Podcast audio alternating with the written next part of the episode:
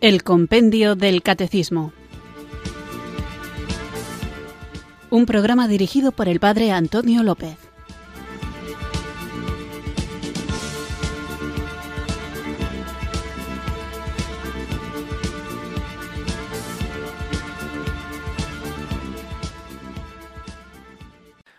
Buenas tardes, queridos oyentes de Radio María. Recibido un cariñoso saludo desde Irurzun, en Navarra, quienes sintonizáis una tarde más esta Radio de la Virgen, Radio María, para escuchar el programa El Compendio del Catecismo, nuestro espacio diario de formación católica en el que tratamos de conocer la fe que queremos vivir, compartir y defender. Daos cuenta de que cuando os saludo, digo que es un programa de formación católica, no digo que es un programa de formación para católicos. Puede parecer un matiz sin importancia, pero es que me gustaría ahora hacer un llamamiento a todos aquellos que quizá por casualidad como muchas veces se bromea, no encontráis ninguna otra emisora en la radio y sale Radio María, que llega a donde otras parece que no tienen cobertura y no os queda más remedio, si no queréis aburriros, que escuchar la radio de la Virgen. Y hago un llamamiento a los no católicos, por supuesto a los católicos también, para saber qué es lo que la Iglesia Católica enseña, porque en diversos medios, en redes sociales y también en artículos que busco a la hora de preparar este programa, muchas veces consulto lo que dicen los no creyentes y me doy cuenta de que ellos no creen y tienen todo el derecho a estar equivocados, pero tampoco saben en lo que no creen. Es decir, hay mucha información falsa o muchas ideas que en realidad la Iglesia Católica tampoco cree y que ellos, los no creyentes, asumen que forman parte del depósito de nuestra fe. Y otras veces lo que hacen es, como se suele decir en el mundo de la dialéctica hombres de paja, es decir, una falacia que consiste en atacar ideas que el oponente realmente no está defendiendo.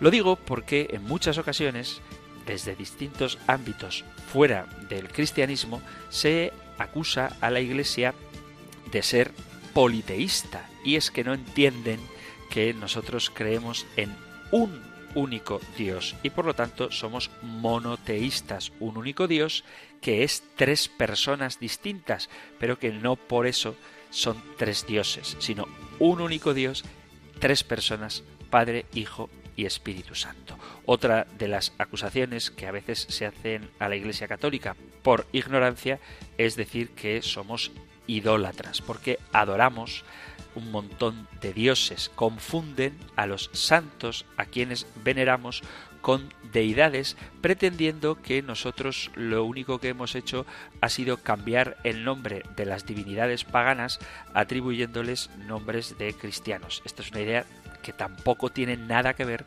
con lo que la Iglesia enseña. Por eso, si queréis atacar a la Iglesia, que estáis en todo vuestro derecho de querer debatir con ella, tenéis que hacerlo con lo que de verdad la Iglesia predica, no dando informaciones falsas, haciendo hombres de paja que nadie, desde luego ningún católico, ningún cristiano, pretende mantener en pie.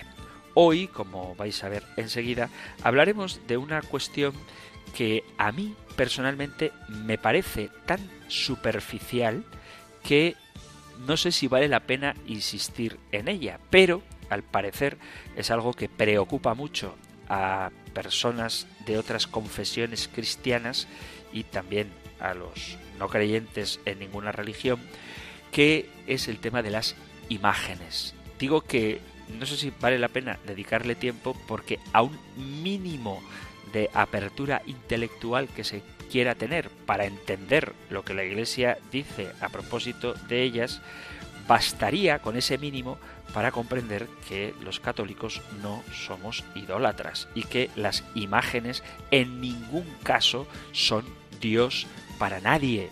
Para nadie me refiero dentro del mundo cristiano.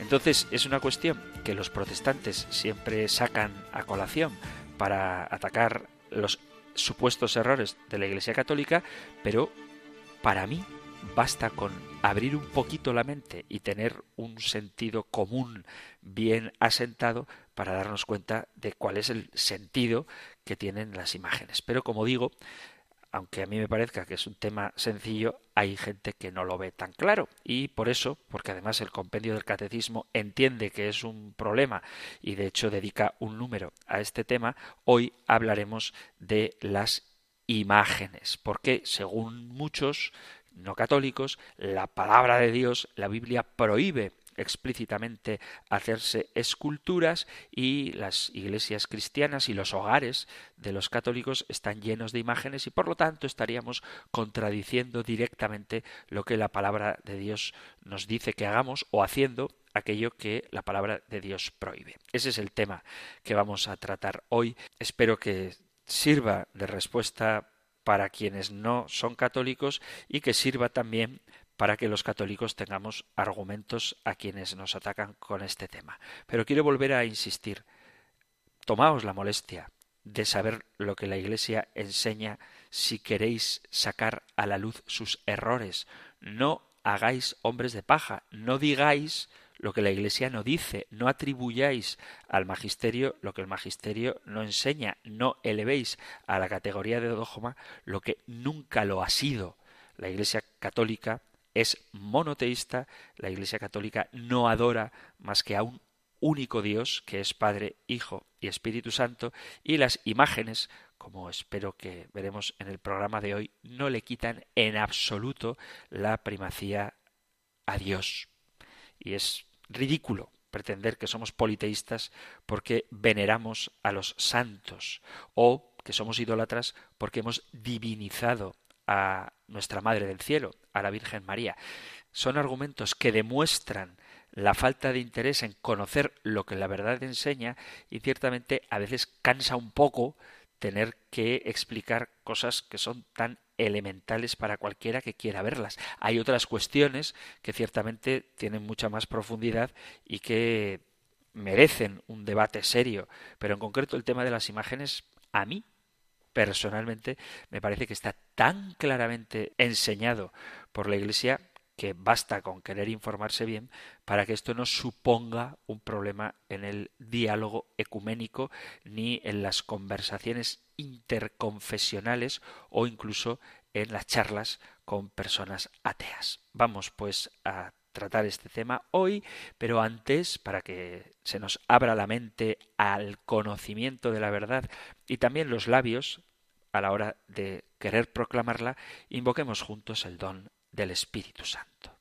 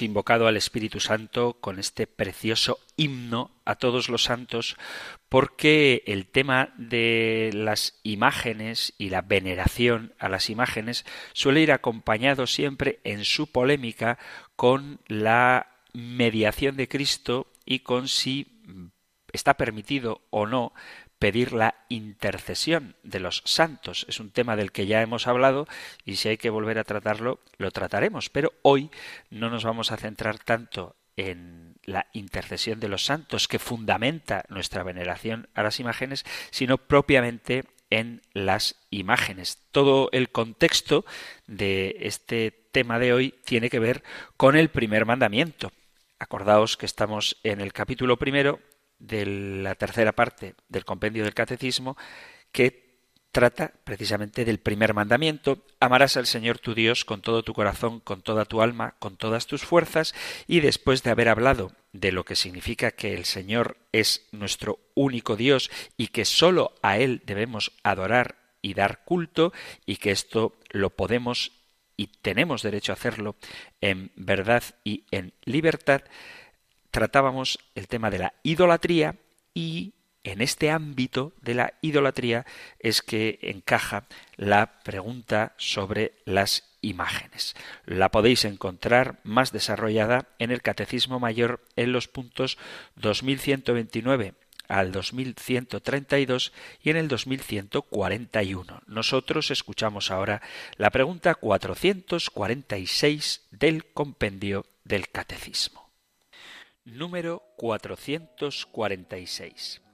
El mandato de Dios, no te harás escultura alguna, del libro del Éxodo, capítulo 20, versículo 3, prohíbe el culto a las imágenes? En el Antiguo Testamento, el mandato no te harás escultura alguna prohibía representar a Dios absolutamente trascendente. A partir de la encarnación del Verbo, el culto cristiano a las sagradas imágenes está justificado, como afirma el segundo concilio de Nicea del año 787, porque se fundamenta en el misterio del Hijo de Dios hecho hombre, en el cual el Dios trascendente se hace visible. No se trata de una adoración de la imagen, sino de una veneración de quien en ella se representa, Cristo, la Virgen, los ángeles y los santos.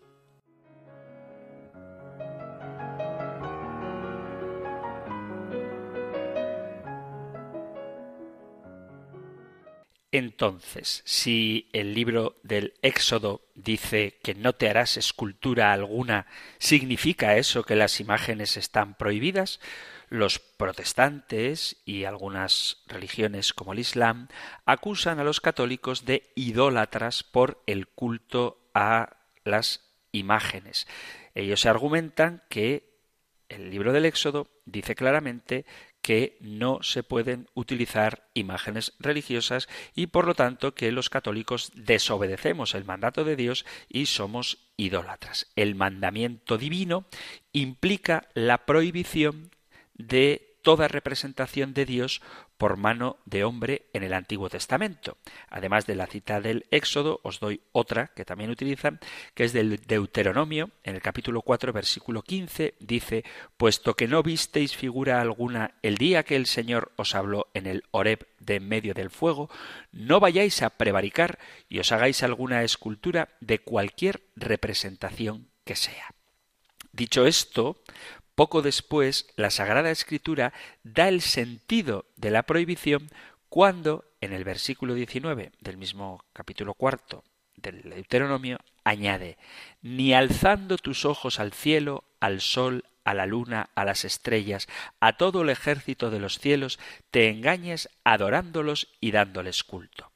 De suyo, no prohíbe absolutamente cualquier imagen religiosa como aparece en el libro del Éxodo, sino que se refiere expresamente a las que están destinadas al culto como si fueran dioses. No hagáis conmigo dioses de plata, ni os hagáis dioses de oro. Libro del Éxodo, capítulo 20, versículo 23. Ya sabéis que un texto sacado de contexto se convierte en pretexto. Por eso no os limitéis cuando alguien os argumente con un versículo bíblico a quedaos solo con ese versículo, sino que muchas veces la respuesta a las objeciones que se plantean a la Iglesia Católica con pasajes de la Sagrada Escritura está en ese mismo pasaje unos versículos antes o unos versículos después, porque nos ponen en el contexto de lo que ese versículo en concreto quiere decir. Lo que prohíbe la ley de Moisés es porque Israel estaba rodeado de pueblos que ciertamente eran idólatras y fácilmente se podía pervertir su fe si usaban las imágenes sin discreción, tal y como hacían los paganos.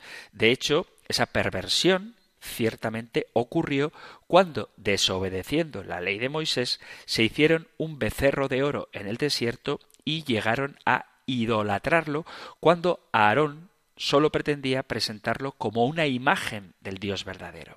Sin embargo, ya en el Antiguo Testamento, Dios ordenó o en otros casos permitió la institución de imágenes que conducirían simbólicamente a la salvación por el Verbo de Dios hecho hombre. Por ejemplo, en el libro de los números, en el capítulo 21, versículo a partir del 4, Dios mismo manda hacer una serpiente de bronce, pasaje que el propio Jesús recordará en el capítulo 3 del Evangelio de San Juan, a partir del versículo 14.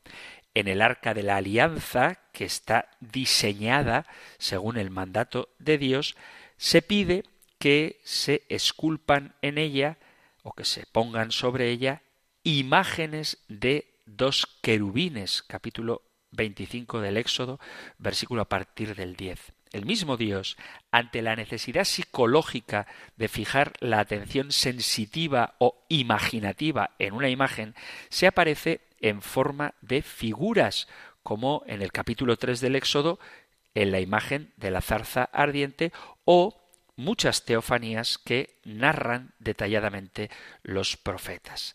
El Antiguo Testamento no prohíbe las imágenes religiosas como algo intrínsecamente malo, sino como algo que no conviene en aquellos tiempos donde reinaba la idolatría entre los paganos que rodeaban al pueblo de Israel, y prueba de ello es que mandó en algunas ocasiones hacer imágenes religiosas. Moisés mismo hablaba con Dios que se aparecía en forma de nube sobre el arca de la alianza, porque en él, en Moisés, no había ningún peligro de idolatrar la nube o el arca. Tampoco en los cristianos bien formados existe el peligro de idolatrar las imágenes religiosas por más que se lleven en procesión como muchas veces se hace. Si en algunos casos es verdad que puede haber personas con poca instrucción religiosa, se pudiera incurrir en ese peligro, eso no significa que haya que prohibir por ello las imágenes, sino que lo que hay que hacer es formarse un poquito mejor. Es decir, el hecho de que haya muchas víctimas, desgraciadamente, al año por accidentes de tráfico, no significa que haya que prohibir los coches para que no se den esos accidentes. Lo que hay que hacer es promover una conducción segura y responsable. Quiero decir que, aunque es verdad que en algunas expresiones de religiosidad, sobre todo popular, podría incurrirse en la idolatría, eso no significa que las imágenes de suyo sean malas, sino que quien las venera lo hace de una forma inadecuada.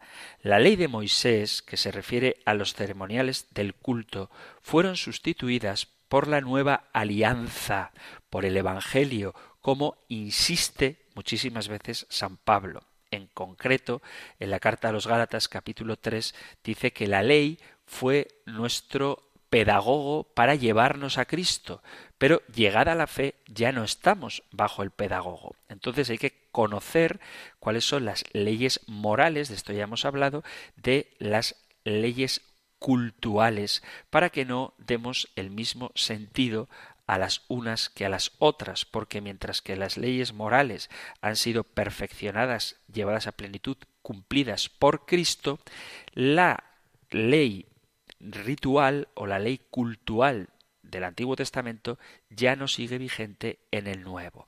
Por eso la prohibición de imágenes religiosas en la ley mosaica no está en vigor para los cristianos, del mismo modo que no está en vigor para los cristianos la necesidad de sacrificar animales. Hay varios pasajes del Antiguo Testamento donde se promueve la fabricación o la veneración o el culto a las imágenes. Por ejemplo, en el libro de Daniel, en el capítulo 7, versículo 9, aparece Dios ante el profeta con una imagen. Aparece en forma de anciano de muchos días que se sienta en el trono. Es decir, que Dios utiliza imágenes. En el libro de Ezequiel, en el capítulo 41, versículo 18, el templo de Jerusalén que se ve en esa visión profética aparece con muchos relieves de querubines. Y es verdad que en el versículo 4, capítulo 20 del Éxodo, se dice que no hagamos imágenes, pero en el capítulo 20, versículo 24, habla de la prohibición de hacerse dioses, aunque el mismo Dios utiliza teofanías para suplir las imágenes y la última teofanía, la perfecta teofanía, es la de Cristo que se ha hecho hombre. En el capítulo 4 del Deuteronomio se especifica que no podemos hacernos imágenes para adorarlas. Y en el capítulo 5 del Deuteronomio dice exactamente lo mismo. En el libro de Josué vemos cómo éste venera a un ángel en figura de hombre, capítulo 5, versículo 13 al 16, y nadie le reprende por eso. Y en el templo de Salomón sabemos que había figuras, entre otras cosas, de toros. Os leo el libro segundo de Crónicas, capítulo 4. Construyó también un altar de bronce de veinte codos de largo, veinte codos de ancho y diez codos de alto hizo el mar de metal fundido de diez codos de borde a borde. Era enteramente redondo y de cinco codos de alto. Un cordón de treinta codos medía su contorno. Debajo del borde había en todo el contorno unas como figuras de bueyes, diez por cada codo, colocadas en dos órdenes fundidas en una sola masa. Se apoyaba sobre doce bueyes, tres mirando al norte, tres mirando al oeste, tres mirando al sur y tres mirando al este. Vemos, por tanto, que había imágenes, en este caso, imágenes de toros, imágenes de bueyes. No leo todos los textos porque entonces me pasaría el programa entero leyendo pasajes del Antiguo Testamento donde se narra cómo ha de edificarse el templo y cuáles son sus adornos y cómo entre estos adornos había imágenes de querubines, imágenes de ángeles y imágenes de bueyes. En el Nuevo Testamento también hay imágenes en el Apocalipsis, el anciano lleno de días, el cordero degollado, o incluso la aparición del Espíritu Santo en forma de paloma o en forma de lenguas de fuego. Fundándonos en el misterio del Verbo encarnado, el concilio segundo de Nicea, tal y como cita el compendio del Catecismo en el año 787, justificó contra los iconoclastas el culto a las sagradas imágenes.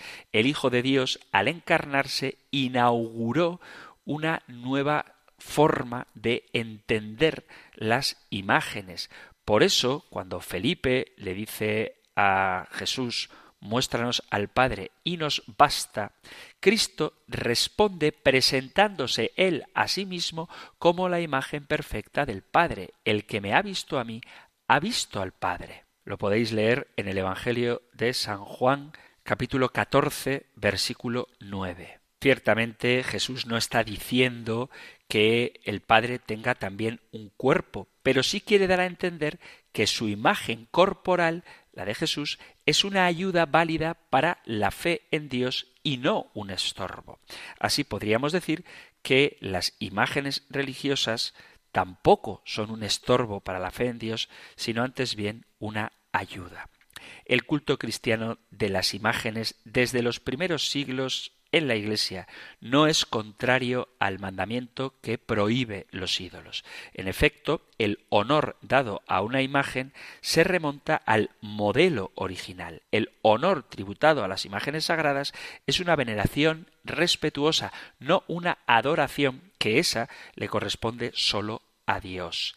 El culto de la religión no se dirige a las imágenes en sí mismas como realidades, sino que las mira bajo su aspecto propio de imágenes que nos conducen a Dios encarnado. Por eso en el Nuevo Testamento no hay ni una sola alusión a la prohibición de hacer imágenes religiosas, ni siquiera cuando en los Hechos de los Apóstoles se convoca el concilio de Jerusalén en el que se prohíbe la idolatría, pero no se menciona nada de las imágenes.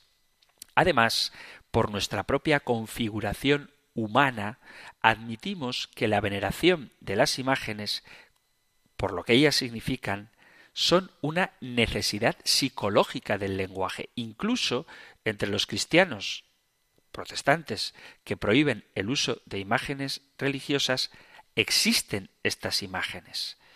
No quizá en sus templos, o bueno, en sus templos, en sus garajes que utilizan para alabar a Dios, pero no para darle culto, porque no hay sacrificio, no hay sacramento, simplemente hay cantos y prédicas muy bonitas, pero que no son en sentido estricto un culto, pues digo eso, que incluso entre los protestantes existen imágenes, símbolos, por ejemplo, la bandera del propio país o la fotografía de sus familiares o los objetos que les ha regalado algún ser querido o las imágenes que hay impresas en los billetes. En ninguno de esos casos alguien se va a creer que en la bandera estamos presentes realmente todos los ciudadanos del país o que una foto de un amigo, de un hermano, de una madre, realmente es el amigo, la hermana o la madre, sino simplemente un trozo de cartón que tiene una imagen impresa que nos recuerda a esa persona a la que queremos, pero dudo que nadie con sentido común piense que la foto de su esposa es su esposa y que si un día por lo que sea se le rompe esa foto, piense que se ha quedado viudo cuando la mujer le está esperando en casa felizmente. No tiene sentido ese tipo de argumentación. Y eso mismo hay que atribuirlo a las imágenes religiosas. El movimiento que se dirige a la imagen en cuanto tal no se detiene en ella, sino que tiende a la realidad de la que ella es imagen. Hay que tener en cuenta que hay un modo de hablar oriental propio de la cultura en la que se escribió la Sagrada Escritura, inspirado por el Espíritu Santo y que a veces quienes interpretan esta palabra de Dios ignoran ese contexto cultural. Por eso, según nuestra manera de entender en Occidente, hay multitud de aparentes contradicciones en la Biblia. Por ejemplo, cuando dice Jesús, el Padre y yo somos una misma cosa, y en otro lugar dice, el Padre es mayor que yo, o cuando dice Jesús, dad gratis lo que habéis recibido gratis, y en otro lugar a los apóstoles les dice, el obrero merece su salario, o cuando dice al centurión, no he encontrado en Israel tanta fe, y luego dice de Juan Bautista, que es el mayor de los nacidos de mujer. Parecen afirmaciones contradictorias, pero tenemos que compaginar las sentencias de la palabra de Dios, de la Biblia, por la misma Biblia. Y nosotros como católicos, en caso de dudas sobre su interpretación, debemos someternos al magisterio de la Iglesia instituido por el mismo Jesucristo hasta el fin del mundo. y y enseñad a todas las gentes, enseñándoles a observar cuanto os he mandado, y yo estaré con vosotros todos los días hasta el fin del mundo. Es que en el fondo la discrepancia sobre el modo de interpretar o venerar las imágenes, del valor que le damos a ellas, tiene que ver con el modo de interpretar la palabra de Dios. Y este es uno de los grandes dramas del mundo protestante, que todos coincidimos, católicos y protestantes, en que la Biblia es la palabra de Dios, pero vemos en ella cosas diferentes. Hay que decir que incluso dentro del amplísimo mundo protestante no se ponen de acuerdo entre ellos sobre cuál es la verdad interpretada en la Sagrada Escritura. Esta situación de confusión ha empujado a muchos a hacerse ateo al convencerse de que si entre los propios cristianos no nos ponemos de acuerdo en cuál es la verdad, entonces la Biblia no serviría para nada. La cuestión está en que no se trata de que los cristianos ofrecen cientos o miles de interpretaciones y la interpretación de la Iglesia Católica es una más entre esas miles. En realidad hay simplemente dos bloques. Los católicos y todas las demás iglesias apostólicas, los ortodoxos y los orientales por un lado, y los protestantes, con la multitud de escisiones que tienen, por otro lado. El bloque católico ortodoxo tiene una sola interpretación con muy poquitas y raras excepciones, y en el bloque protestante hay miles de interpretaciones. Y por eso tenemos que interpretar la palabra de Dios bien interpretada. Los protestantes afirman que toda la verdad necesaria para la salvación está en la Biblia y solo en la Biblia, la sola escritura, es como se llama esta doctrina, y creen que un cristiano que pida fervorosamente la ayuda del Espíritu Santo será capaz de interpretar la Biblia sin error y encontrar en ella la verdad piensan que los católicos seguimos tradiciones humanas porque no interpretamos la Biblia por nuestra cuenta, sino que aceptamos la interpretación que nos da nuestra Madre la Iglesia. Conociendo las herramientas que se utilizan para interpretar un texto bíblico, podremos entender mejor por qué hay tanta diversidad de resultados y por qué cuando un protestante intenta convencer de tal o cual interpretación, puede ser ciertamente convincente, pero estar equivocado. Por eso hay que razonar las interpretaciones bíblicas. No tenemos que hacer una lectura integrista de la palabra de Dios. Tenemos que leerla desde el Espíritu que la inspiró, es decir, desde el Espíritu Santo. No quiero hablar ahora de este tema porque me saldría de la cuestión que nos ocupa hoy, pero quizá sería bueno volver a recordar, porque ya hemos hablado de ello en el compendio del catecismo, cuál es el modo correcto de interpretar la palabra de Dios. Vamos a hacer ahora una breve pausa musical y continuamos con nuestro programa, hoy con la pregunta 446, si la Biblia prohíbe o no el culto a las imágenes.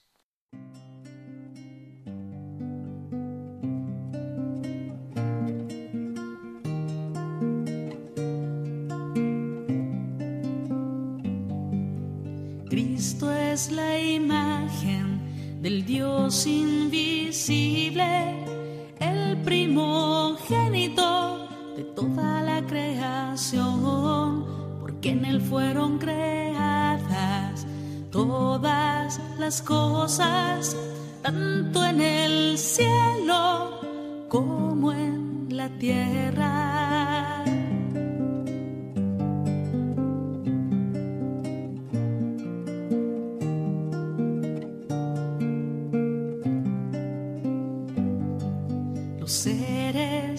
Y los invisibles, tronos, dominaciones, principados y potestades,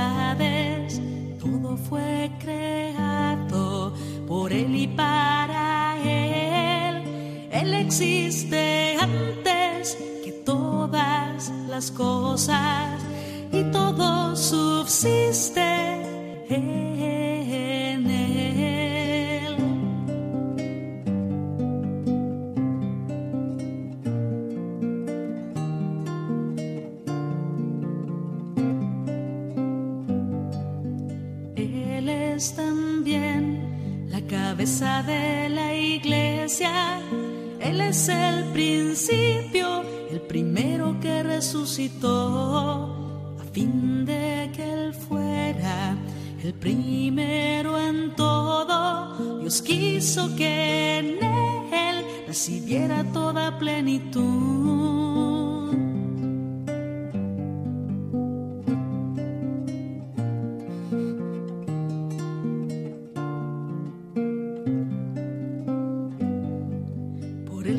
reconciliar consigo todo lo que existe, restableciendo su cruz, por la sangre de su cruz, por la sangre de su cruz, por la sangre de su Estás en Radio María escuchando el programa El Compendio del Catecismo, nuestro espacio de formación diaria de lunes a viernes de 4 a 5 de la tarde, una hora antes si nos sintonizas desde las Islas Canarias. Y hoy estamos con la pregunta 446, si la palabra de Dios, el libro del Éxodo en concreto, cita el Compendio del Catecismo, prohíbe o no el culto a las imágenes. Y la respuesta es que no. Dios lo que prohíbe es la idolatría. Ya hemos citado algunos pasajes donde el mismo Dios manda hacer imágenes. Los querubines sobre el arca de la alianza, delante de la cual, por cierto, el rey David se regocija y baila en el segundo libro de Samuel, y las distintas imágenes a través de las cuales Dios habla con Moisés. Eso en el Antiguo Testamento, pero es que en el Nuevo Testamento, como hemos escuchado ahora en este canto de la hermana Glenda, tenemos la imagen visible del Dios invisible que es Jesucristo. Es Dios mismo quien nos manda hacer imágenes que sirven para recordar la presencia de Dios. El templo de Salomón, lo podéis leer en el primer libro de Reyes capítulo 6, estaba lleno de imágenes, porque las imágenes sirven para recordar a los ángeles, a los santos y al mismo Dios.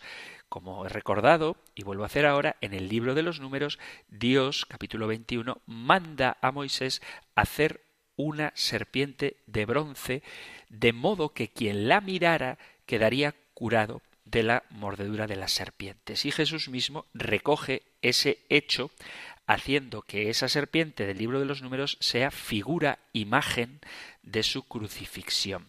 Los falsos creyentes que detestan la cruz detestan también las imágenes, pero no es la imagen la que cura no es la serpiente de bronce, la que cura es Dios, el que con su poder infinito sana. Pero la imagen sirve para recordar tanto el pecado cometido por los israelitas como la salvación de Dios en esa imagen. Las imágenes contribuyen a dar a los lugares de culto un aspecto sagrado que invitan al recogimiento y a la oración. Nosotros no adoramos las imágenes y quien no quiera entender esto no lo va a entender, pero basta que uno tenga la intención, comparta o no, pero al menos la intención de saber lo que la Iglesia enseña, es fácil de comprender. Cuando alguien entra en un templo, enseguida se da cuenta de que es católico precisamente por la riqueza artística que se encuentra en las iglesias. Para algunos, vuelvo a insistir, esto es una contradicción porque dice la palabra de Dios, no os volváis hacia los ídolos ni os hagáis dioses de fundición. Sin embargo, nosotros seguimos decorando las iglesias con numerosas imágenes. ¿Por qué lo hacemos?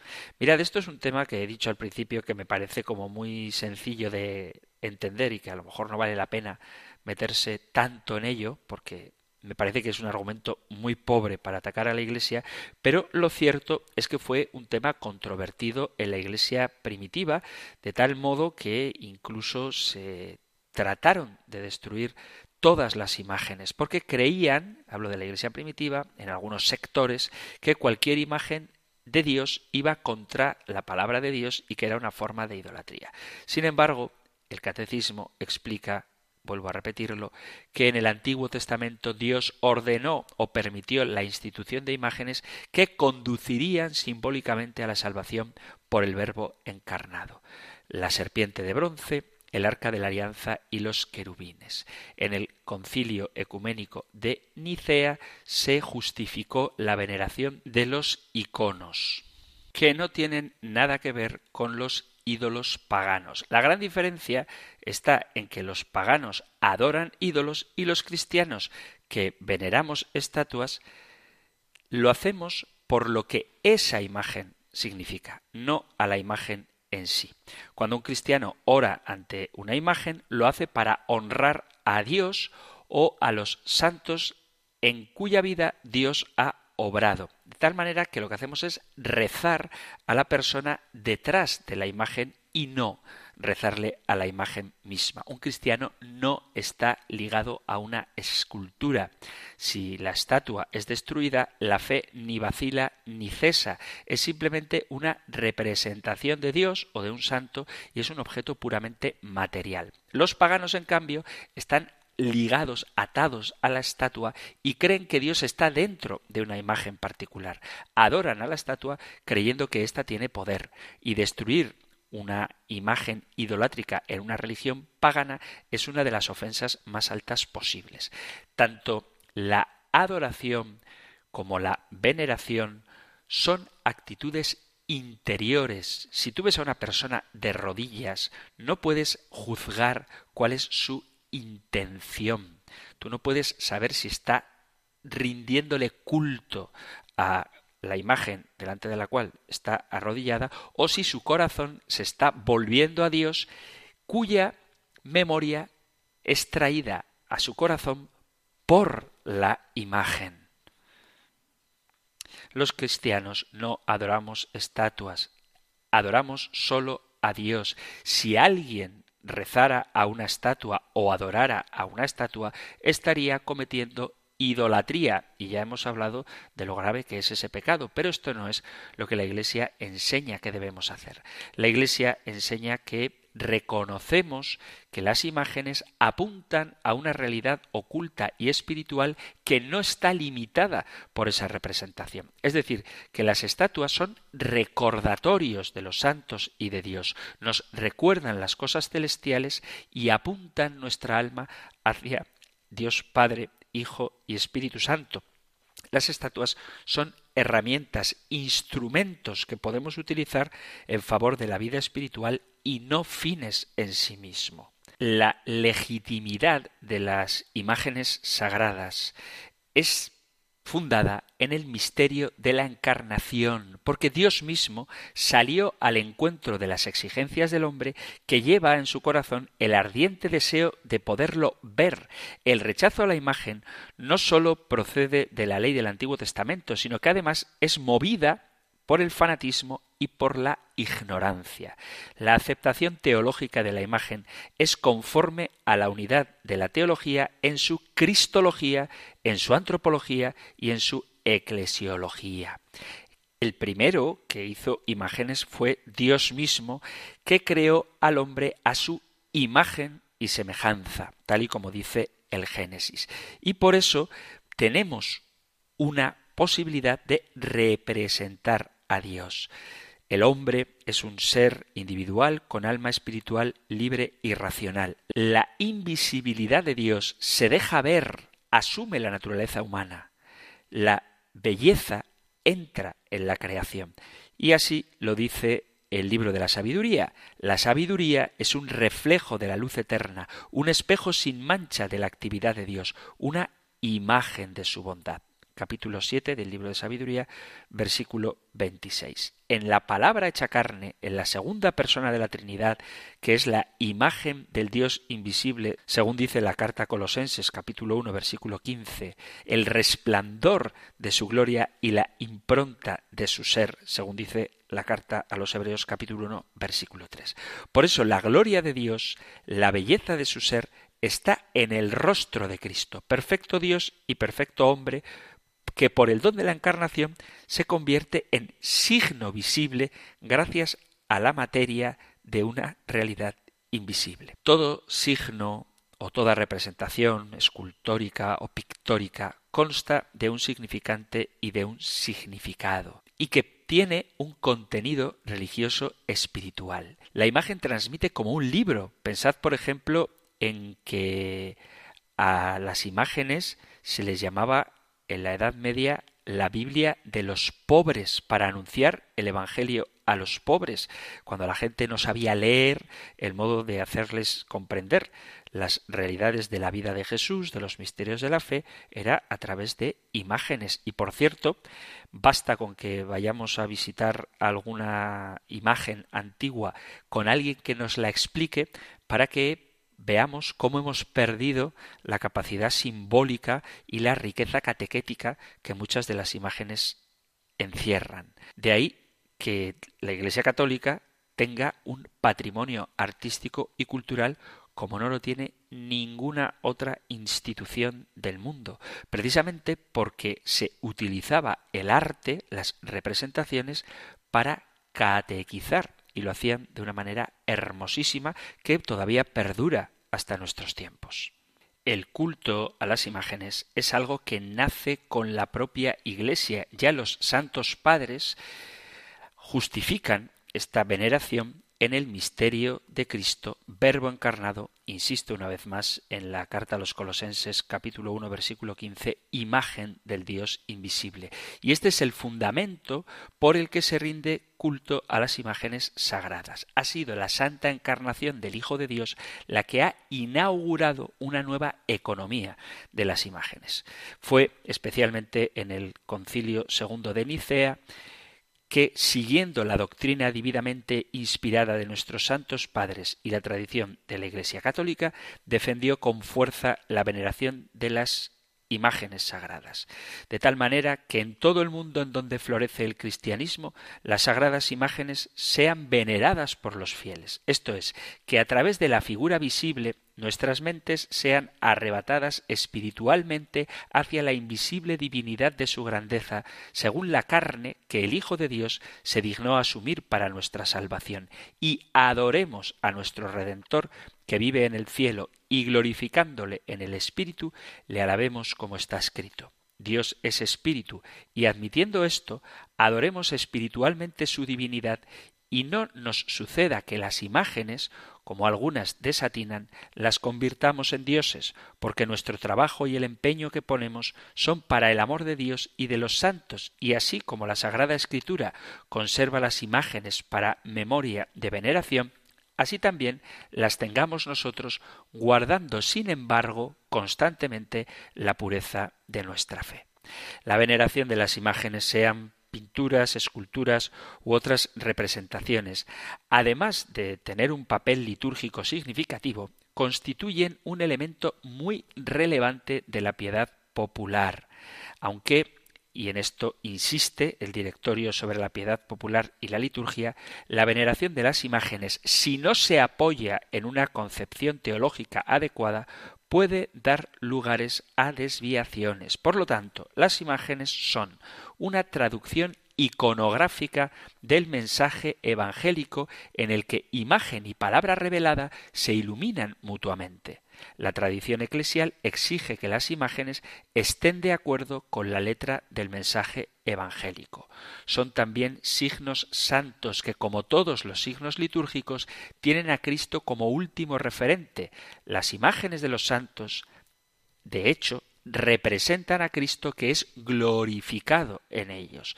Además, son memoria de aquellos que están ya en el cielo y que continúan participando en la historia de la salvación del mundo y a los que estamos unidos, sobre todo en la celebración sacramental. Sabéis que la Iglesia es una, pero está compuesta por la Iglesia triunfante que son aquellos que están en el cielo y a los que pedimos su intercesión y que traemos a la memoria a través de las imágenes, la iglesia peregrinante, que somos nosotros, que caminamos hacia la patria celestial, y la iglesia purgante, que son aquellos que aguardan, una vez purificados, la contemplación de Dios. Además, las imágenes ayudan en la oración.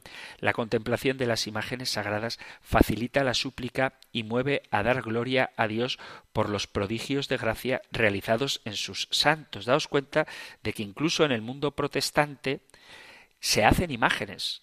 Hay películas hechas por iglesias no católicas en las que se representan escenas de la vida de Jesús y eso son imágenes que ayudan a la oración.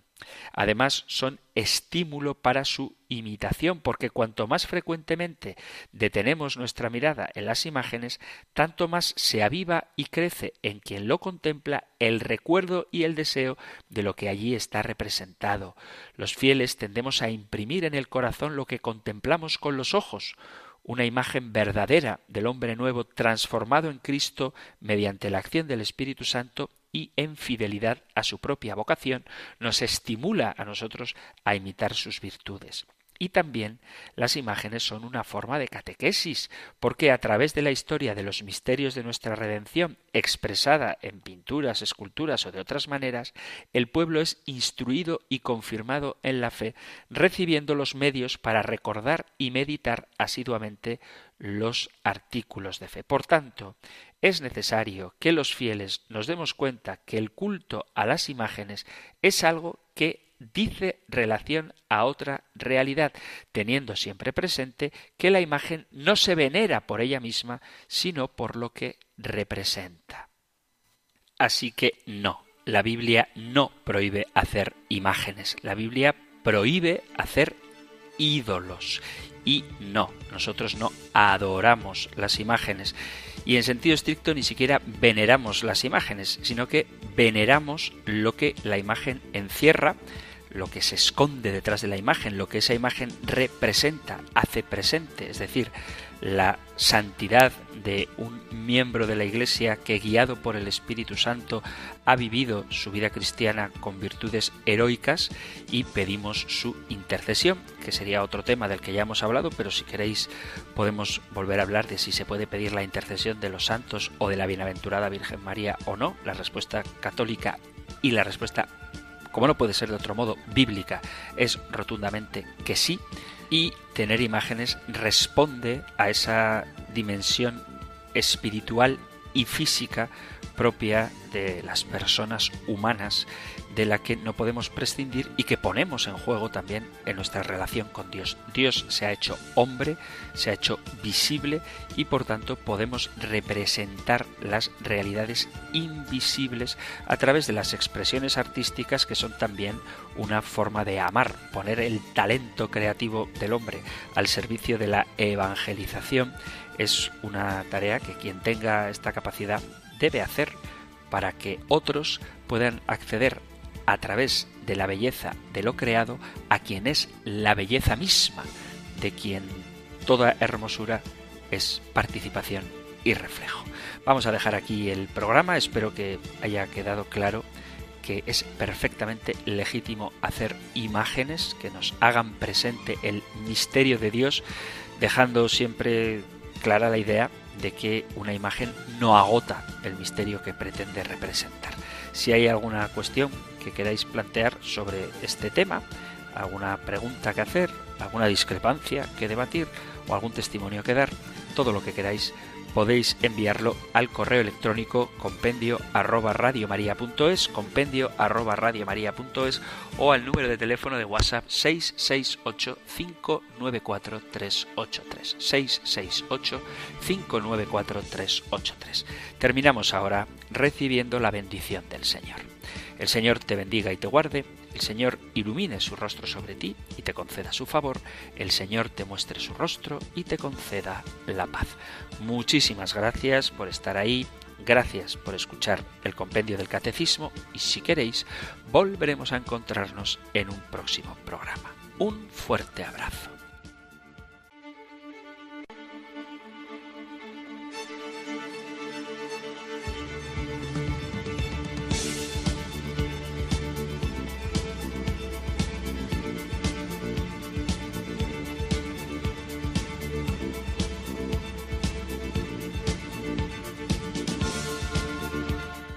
El Compendio del Catecismo. Un programa dirigido por el Padre Antonio López.